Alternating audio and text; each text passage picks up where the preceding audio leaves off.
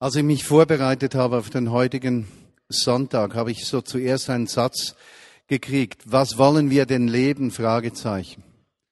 Und als ich innerlich bewegt habe, was, worüber soll ich heute sprechen? Und ich habe keine Ahnung gehabt, was der Inhalt von Voice ist. Verzeihung. Aber der Text, der gekommen ist, ist die Geschichte der beiden Söhne. Und ich habe die ganze Woche diesen Text mit mir herumgetragen. Ich habe so zuerst die Frage gestellt, äh, wenn es um diese Geschichte der beiden Söhne geht. Es gibt so viele Menschen unter uns, die sind seit 10, 20, 30 Jahren mit Jesus unterwegs. Und wenn du eine solche Geschichte nimmst, gibt es da was Neues zu sagen? Oder ist das Alte, das man gesagt hat, auch wert genug, wieder etwas zu sagen? Und so habe ich diese Predigt heute, diese Worte innerlich werden lassen, vom Satz ausgehen, was wollen wir denn leben? Und als Geschichte, diese Geschichte, die für die meisten unter uns bekannt ist als die Geschichte des verlorenen Sohnes. Aber eigentlich stimmt dieser vom Menschen beigefügte Titel überhaupt nicht. Und das werden wir im Verlauf dieser Geschichte, die wir miteinander anschauen, auch erkennen können. Worum geht es in dieser Geschichte? Was ist das Umfeld? Wir finden diese Geschichte im Lukas-Evangelium Kapitel 15.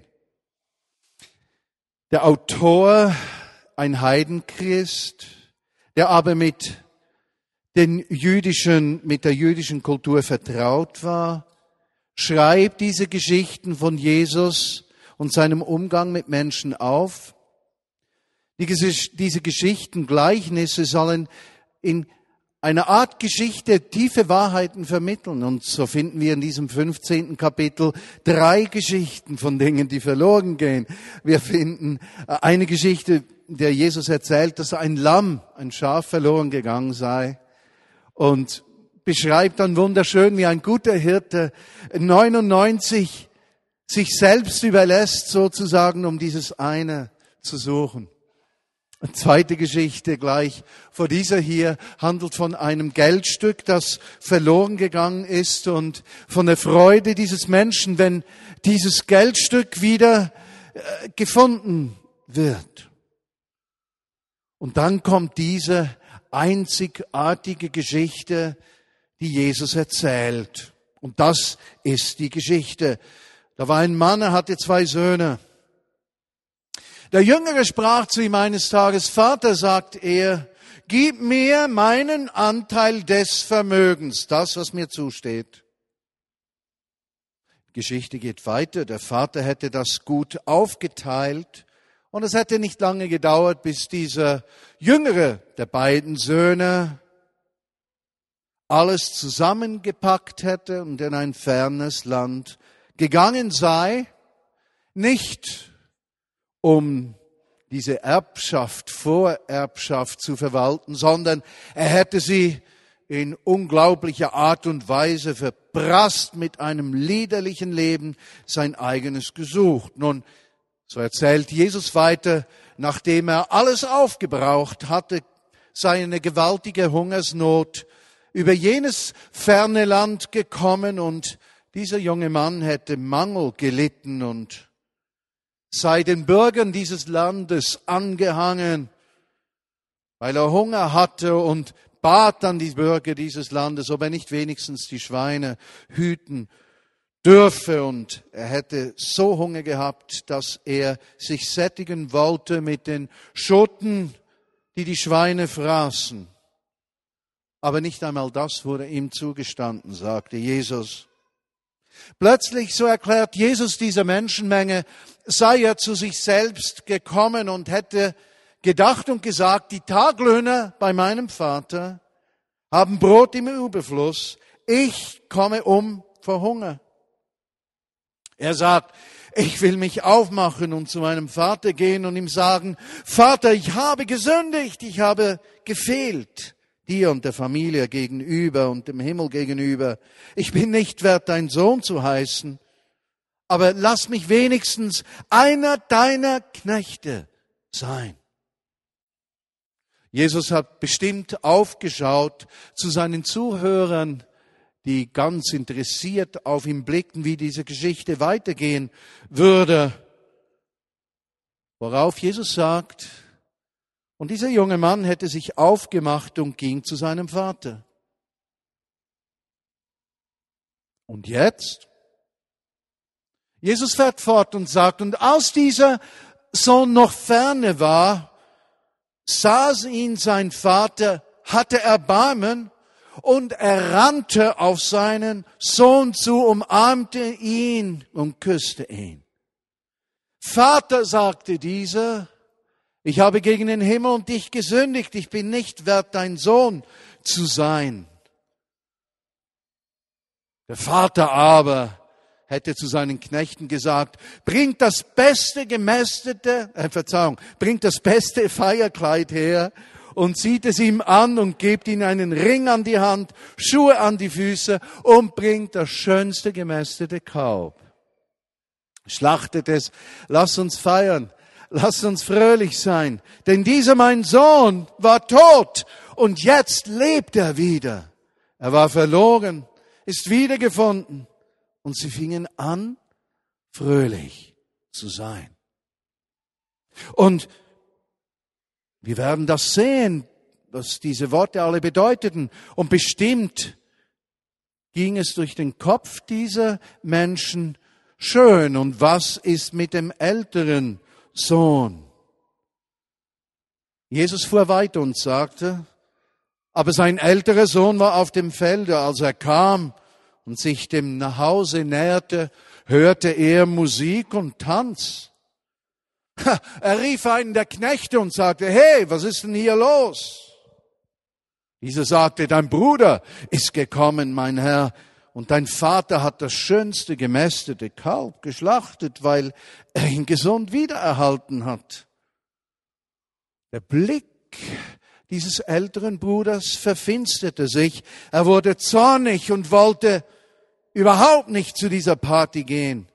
So ging sein Vater hinaus zu ihm, um mit ihm zu sprechen. Und dieser ältere Bruder hätte, so sagte Jesus zu seinem Vater gesagt, siehe, so viele Jahre diene ich dir, habe nie ein Gebot übertreten und du hast mir noch nie einen Bock gegeben, damit ich mit meinen Freunden feiern kann und fröhlich sein kann. Aber da kommt ein nichtsnutziger Sohn daher, der dein Gut verprasst hat mit Huren und für ihn schlachtest du dieses gemästete Kalb. Die Zuhörer dachten, recht hat er. Recht hat er. Jesus fährt weiter und sagt, mein Sohn, du bist alle Zeit bei mir und alles, was mein ist, ist auch dein. Sohn, ich musste doch fröhlich sein, denn dieser dein Bruder war tot und er lebt noch. Er war verloren und er ist gefunden. Eine herrliche Geschichte. Und in dieser herrlichen Geschichte gibt es zwei, drei Schwerpunkte. Der eine Schwerpunkt, vielleicht der allerwichtigste, ist der Vater. Wie geht der Vater mit dieser Situation um? Der Situation, dass er zwei Söhne hat.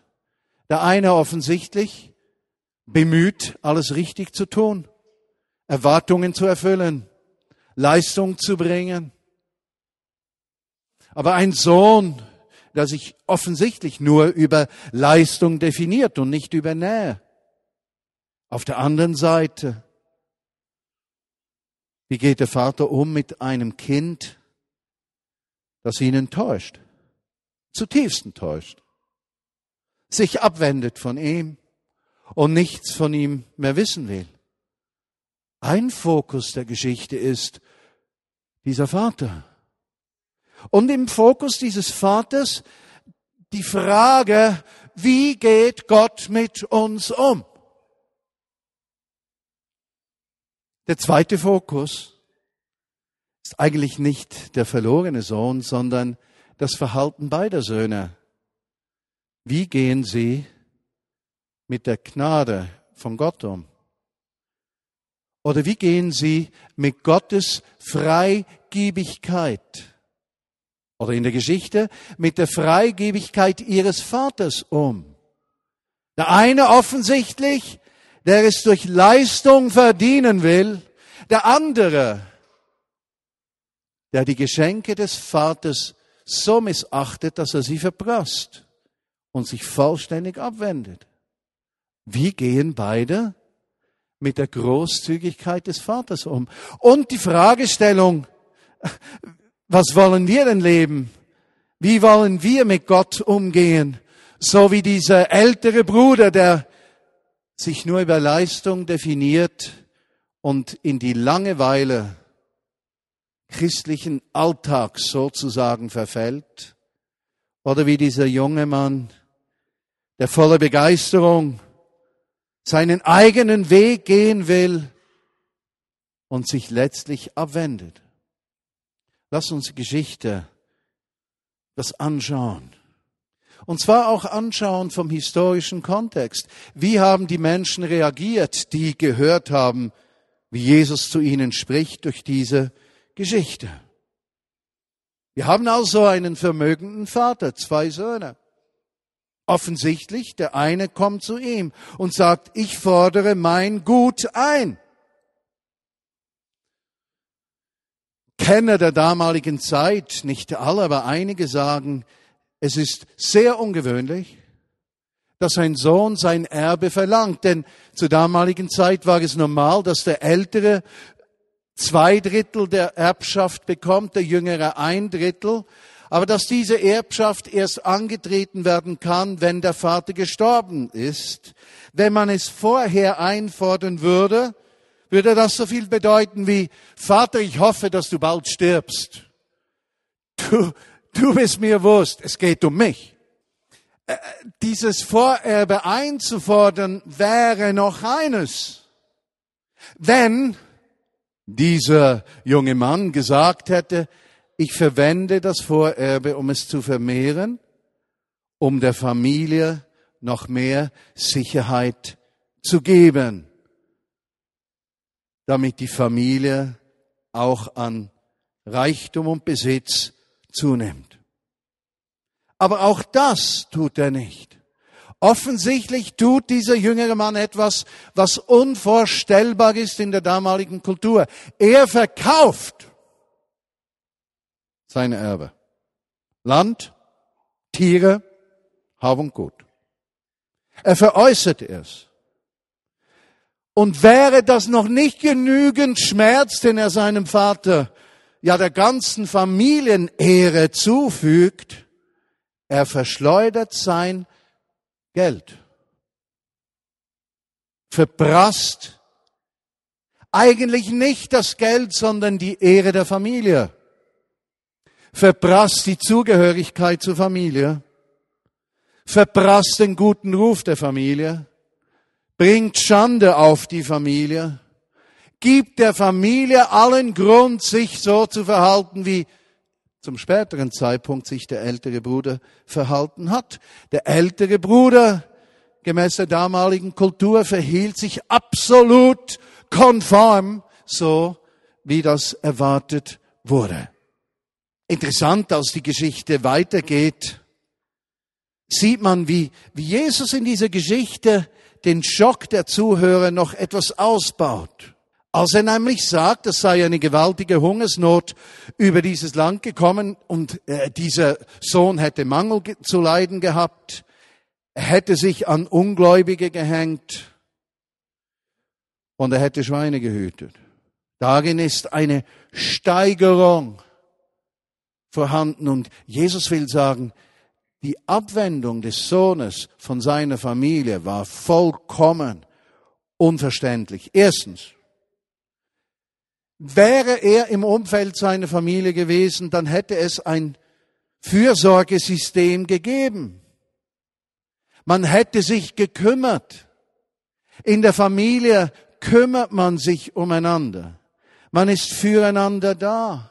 Ein Wert, der für uns genauso wichtig ist, wenn wir eine lebendige Gemeinde sein möchten, dass wir uns umeinander kümmern, füreinander da sind.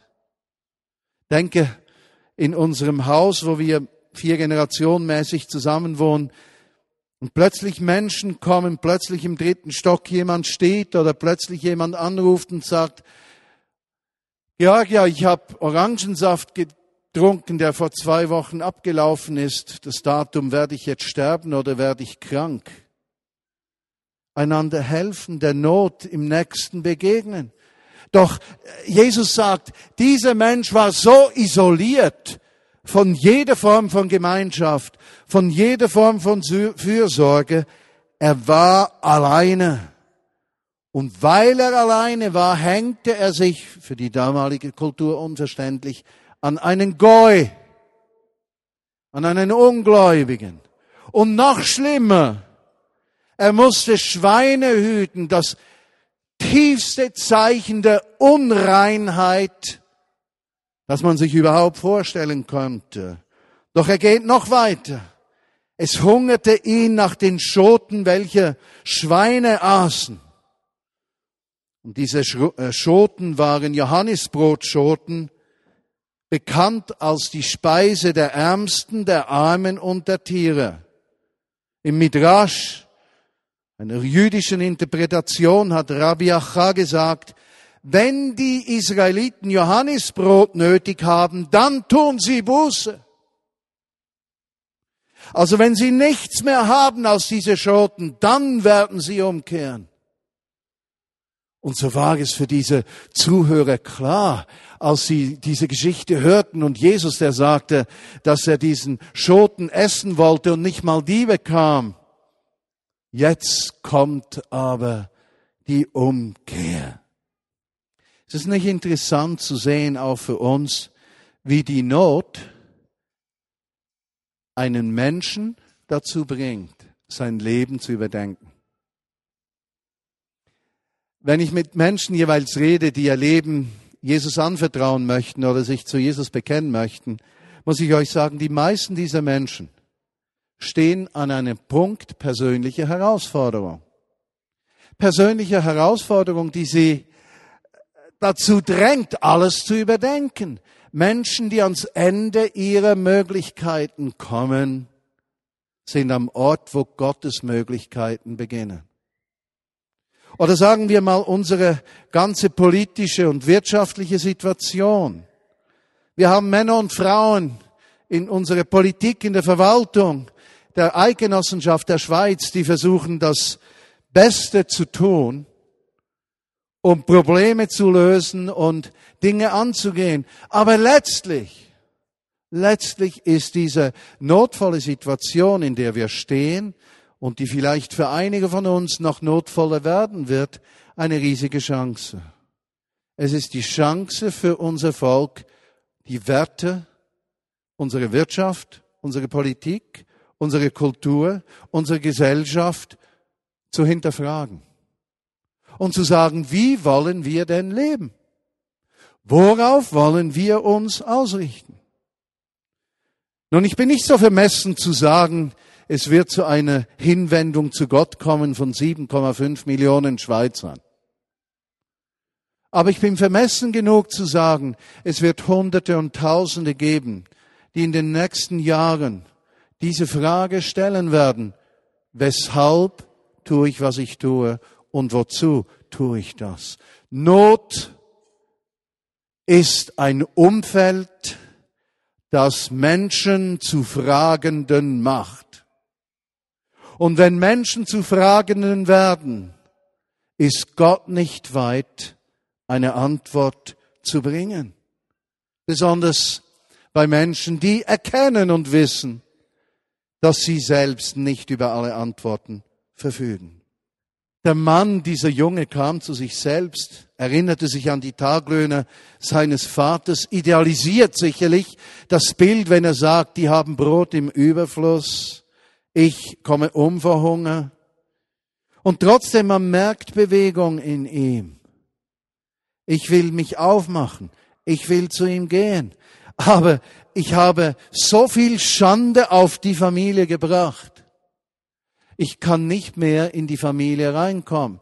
Aber vielleicht, mein Vater war doch immer barmherzig. Vielleicht kann ich einer der Knechte sein. Also er ist nicht so vermessen zu sagen, ich komme zurück, wie ich gegangen bin. Daran denkt er nicht. Nein, er denkt, okay, vielleicht wenigstens als Tagelöhner. Ich bin so vielen Menschen, Christenmenschen begegnet, die in ihrem Leben von Gottes Liebe mal geschmeckt haben, die aber im Laufe ihres Lebens ihre eigenen Wege gegangen sind, sich isoliert haben von Mitchristen, isoliert von Gott, ihre eigenen Wege versucht haben und irgendwann an einem Punkt vollständigen Zerbruchs gekommen sind. Und meine Lieben, das sind nicht 10, 20, 30 Leute, das sind Zehntausende von Menschen, die irgendeinmal im Glauben begonnen haben, dann vollständig eigene Wege gegangen sind. Und Gottes Barmherzigkeit und Liebe lässt es zu, dass sie irgendwann an den Punkt kommen, wo sie wieder Fragen stellen. Sind wir nicht umgeben auch von solchen Menschen, die es brauchen, dass wir ihnen diesen Weg zu diesem Vater zeigen als Wegweiser, als Ermutiger? Ja, sagt er, ich habe mich von meiner Familie abgewendet. Ich habe Schande auf die Familie gebracht. Ich will zurück. Und ein Kernsatz in Vers 20 heißt, und er machte sich auf. Wie wollen wir denn leben? Kannst du auch sagen, und ich mache mich auf. Ich merke, dass dieser Satz beinahe jeden Tag wieder kommt zu mir, und ich mache mich auf.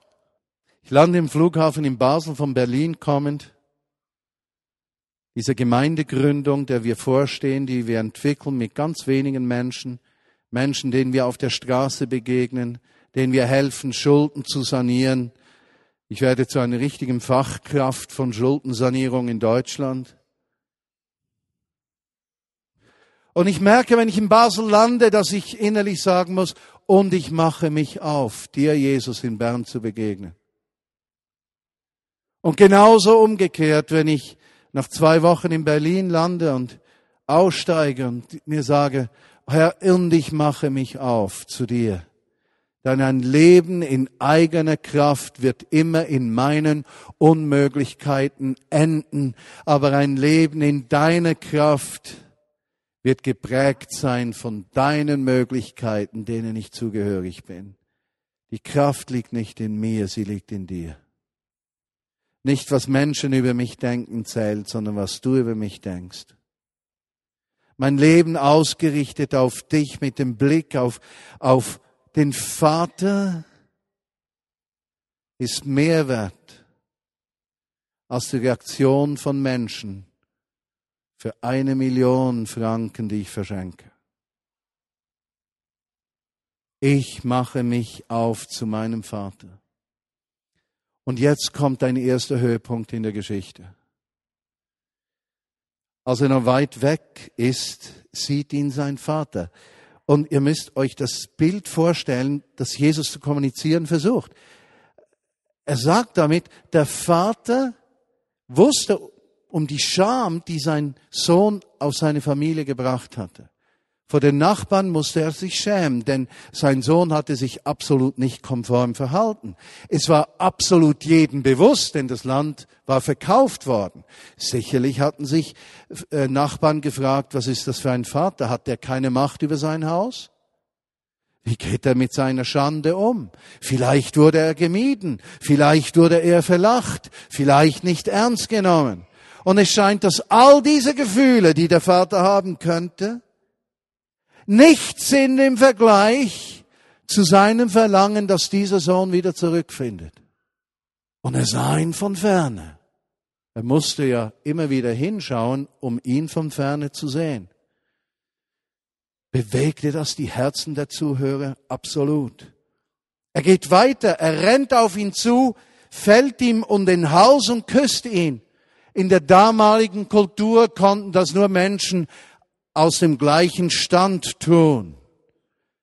Ein Herr umarmte und küsste seine Knechte nicht. Also sehen wir bereits eines. Der Vater geht mit diesem Sohn um, als wäre er auf der gleichen Ebene. Und die Zuhörer denken, nein, er hat Schande auf die Familie gebracht, der muss bestraft werden. Ihr Herz war herausgefordert, ihr Denken durcheinander. Nein, der Vater behandelte ihn auf der gleichen Ebene. Der Sohn kann damit nicht umgehen. Er sagt, ich habe gesündigt, ich bin nicht wert, dein Sohn zu sein. Gott straft nicht. Ich möchte dir sagen, wenn du ein Mensch bist, heute hier, und du hast dich von Gott abgewandt und du bist vielleicht wieder am Ort, wo du sagst, ich möchte mich aufmachen, ihm zu begegnen. Lass mir dir eines sagen, unabhängig davon, was du je getan hast. Gott wartet auf dich unabhängig davon, welche Schande du auf ihn oder seine Familie gebracht hast. Er wartet auf dich. Unabhängig davon, was du verbrochen hast. Er läuft auf dich zu und nimmt dich auf gleicher Ebene an. Wenn er das tut, sollten wir das nicht genauso tun mit allen Menschen, die kommen.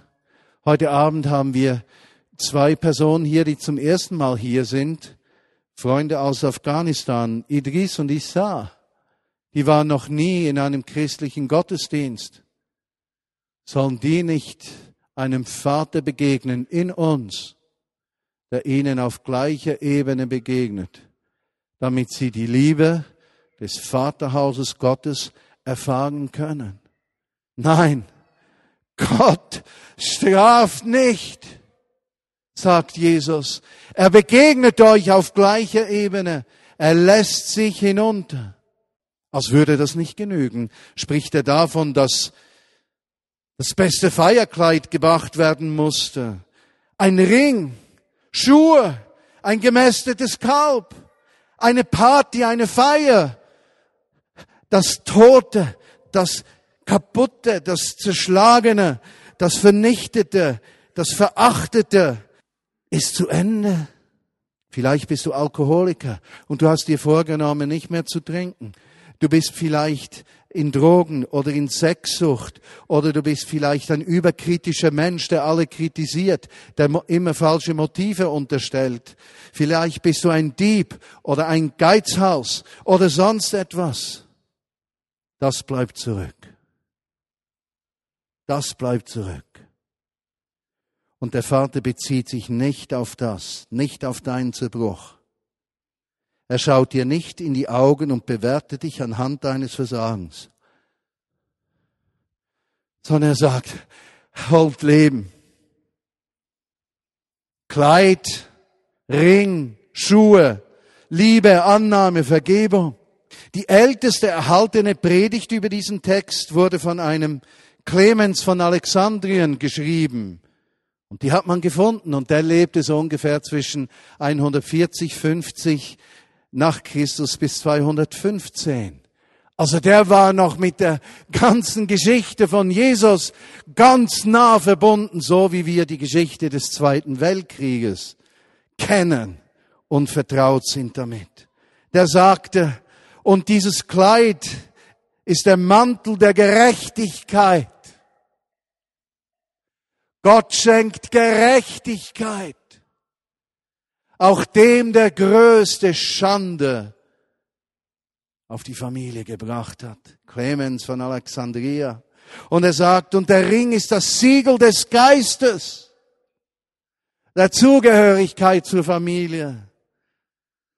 Und er schreibt, Alexander, äh, Clemens von Alexandria, und die Schuhe sind die Fähigkeit, in Gottes Wegen zu gehen.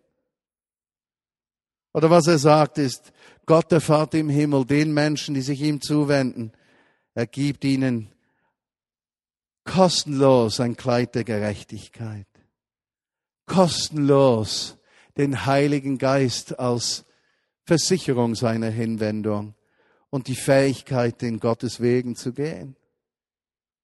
Wie können wir es noch sehen? Die Schuhe. Sklaven erhielten keine Schuhe, die mussten barfuß gehen damals. Das wussten die Zuhörer. Aber der Vater gibt seinen Sohn Schuhe. und damit die Freiheit hinzugehen, wohin er will. Liebe gibt Freiheit, nimmt jede Angst. Er gibt ihm die Vergebung, das Kleid, nicht mehr der Schmutz seines Lebens ist sichtbar auf ihm, sondern die Schönheit der Zugehörigkeit.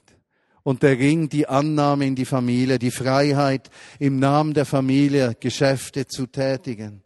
Wow! Wow! Wow! Das alles wartet auf dich. Ich muss dir sagen, in unserer Vineyard Bern Familie gibt es so viele Menschen, die es schwer haben, psychisch schwer, schwere familiäre Verhältnisse. Du hast einen liebenden Vater, der kostenlos dir die Dinge gibt, die du brauchst. Wie gehen wir damit um? Wie wollen wir leben mit der Gnade, mit den Geschenken Gottes? Natürlich, das Gegenbild war dann der ältere Sohn. Und der ältere Sohn, der hat sich sehr, sehr aufgeregt über die Tatsache, dass der Vater in seinen Augen das Unrecht begangen hat, diesen verachteten, fehlerhaften Menschen zu segnen. Deshalb verweigert er sich. Er geht nicht zur Party. Und er bringt noch einmal in einer anderen Art Schande auf die Familie, denn er akzeptiert die Entscheidung seines Vaters nicht und entzieht sich in der Öffentlichkeit dem Willen seines Vaters. Und für mich kommen diesem Bild des ersten und zweiten so stark die Haltung von Christen entgegen. Die einen, die das Geschenk Jesu Christi umarmen und plötzlich ihr eigenes suchen. Wo alles Wichtige wird aus dieser Jesus, dieser Weg der Gemeinschaft, den wir gehen miteinander, Jesus sichtbar zu machen in den Orten, wo wir leben, in dieser Stadt und Region. Der junge Sohn. Aber dann der ältere. Und ich frage mich, wie viele ältere Söhne in der Kirche sind, die sich nur über Leistung definieren, ich bin doch treu, ich bete doch, ich mache doch alles richtig. Weshalb werde ich nicht gesehen? Weshalb gibt's für mich keine Party? Weshalb nur für diejenigen, die schwach sind? Weshalb bin ich nicht im Zentrum der Aufmerksamkeit? Er wurde zornig. Und manchmal erlebe ich von Menschen, die 20, 30 Jahre im Glauben sind, das Abgelöschtsein der christlichen Gewohnheit. Man definiert sich und definiert die Hingabe selbst. Man lässt sich von diesem Jesus nicht mehr gleich herausfordern. Er ist zu einem ruhigen Bestandteil des eigenen Lebens geworden.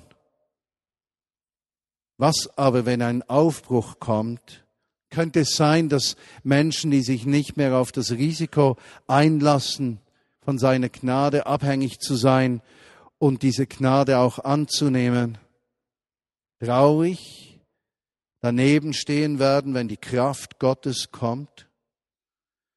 Denn dieser Sohn wollte nicht zur Party gehen. Er warf seinem Vater vor, er hätte immer gearbeitet, immer treu gewesen sei er, nie weggegangen.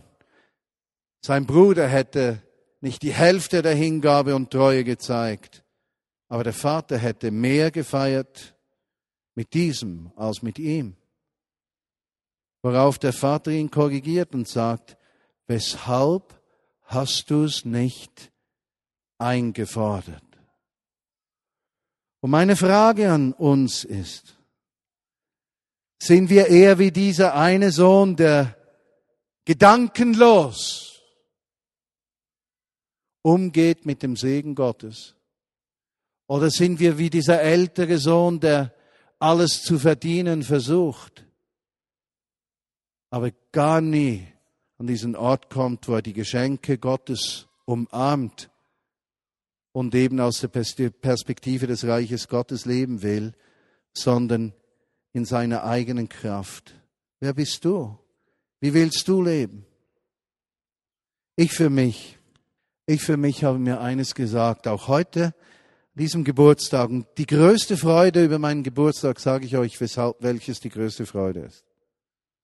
Ich weiß heute, dass ich bis zu meinem 54. Altersjahr Jesus treu ge gewesen bin.